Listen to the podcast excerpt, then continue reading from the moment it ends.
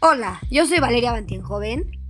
Y yo soy Julio Monroy y el día de hoy les vamos a hablar sobre una inconsciencia a la cual nos enfrentamos. Este tema es las consecuencias del cambio climático.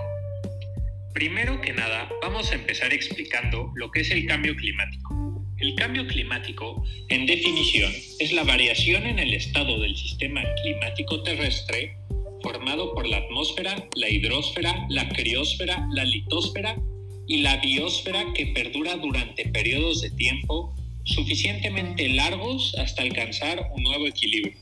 ¡Qué interesante! ¿Sabías que muchas veces las personas confunden el calentamiento global con el cambio climático?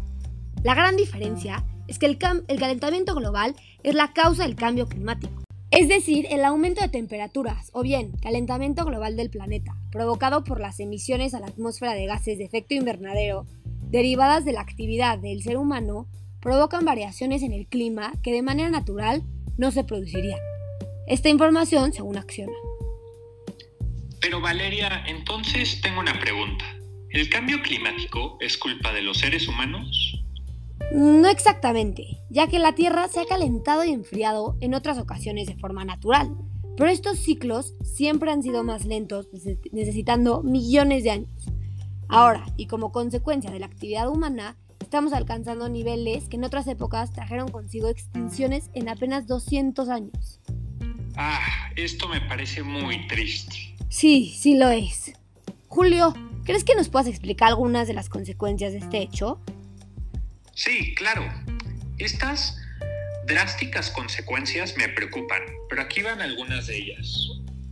Primero, los cambios en los ecosistemas y desertificaciones. Esto significa que la variación de las condiciones de la vida en los entornos naturales provoca muertes, enfermedades y migraciones masivas de especies. Otra es el derretimiento de los polos y subida del nivel del mar. Esto es provocado por el calor que provoca el derretimiento del hielo en los polos, lo que hace subir el nivel del mar y amenaza con sumergir bajo el agua litorales costeros y pequeños estados insulares. Otra de estas es la acidificación de los océanos, que es provocada por la absorción de demasiada cantidad de CO2 que provoca la muerte y la enfermedad de peces, algas, corales y otros organismos submarinos. ¡Ay, qué triste es escuchar todo esto! Y más sabiendo que no son las únicas. Tras investigaciones, igualmente encontré que existen otras consecuencias, las cuales son los fenómenos meteorológicos extremos. Estos consisten de huracanes, ciclones, tifones, sequías, inundaciones, lluvias o nevadas incrementan su grado de violencia a causa del calentamiento global, provocando más muertes, damnificados, desplazados y daños materiales. Otra causa es la extinción de especies.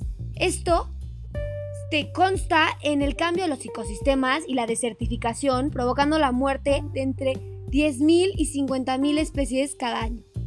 Por último, las migraciones masivas. Esta consecuencia es la figura de refugiado climático.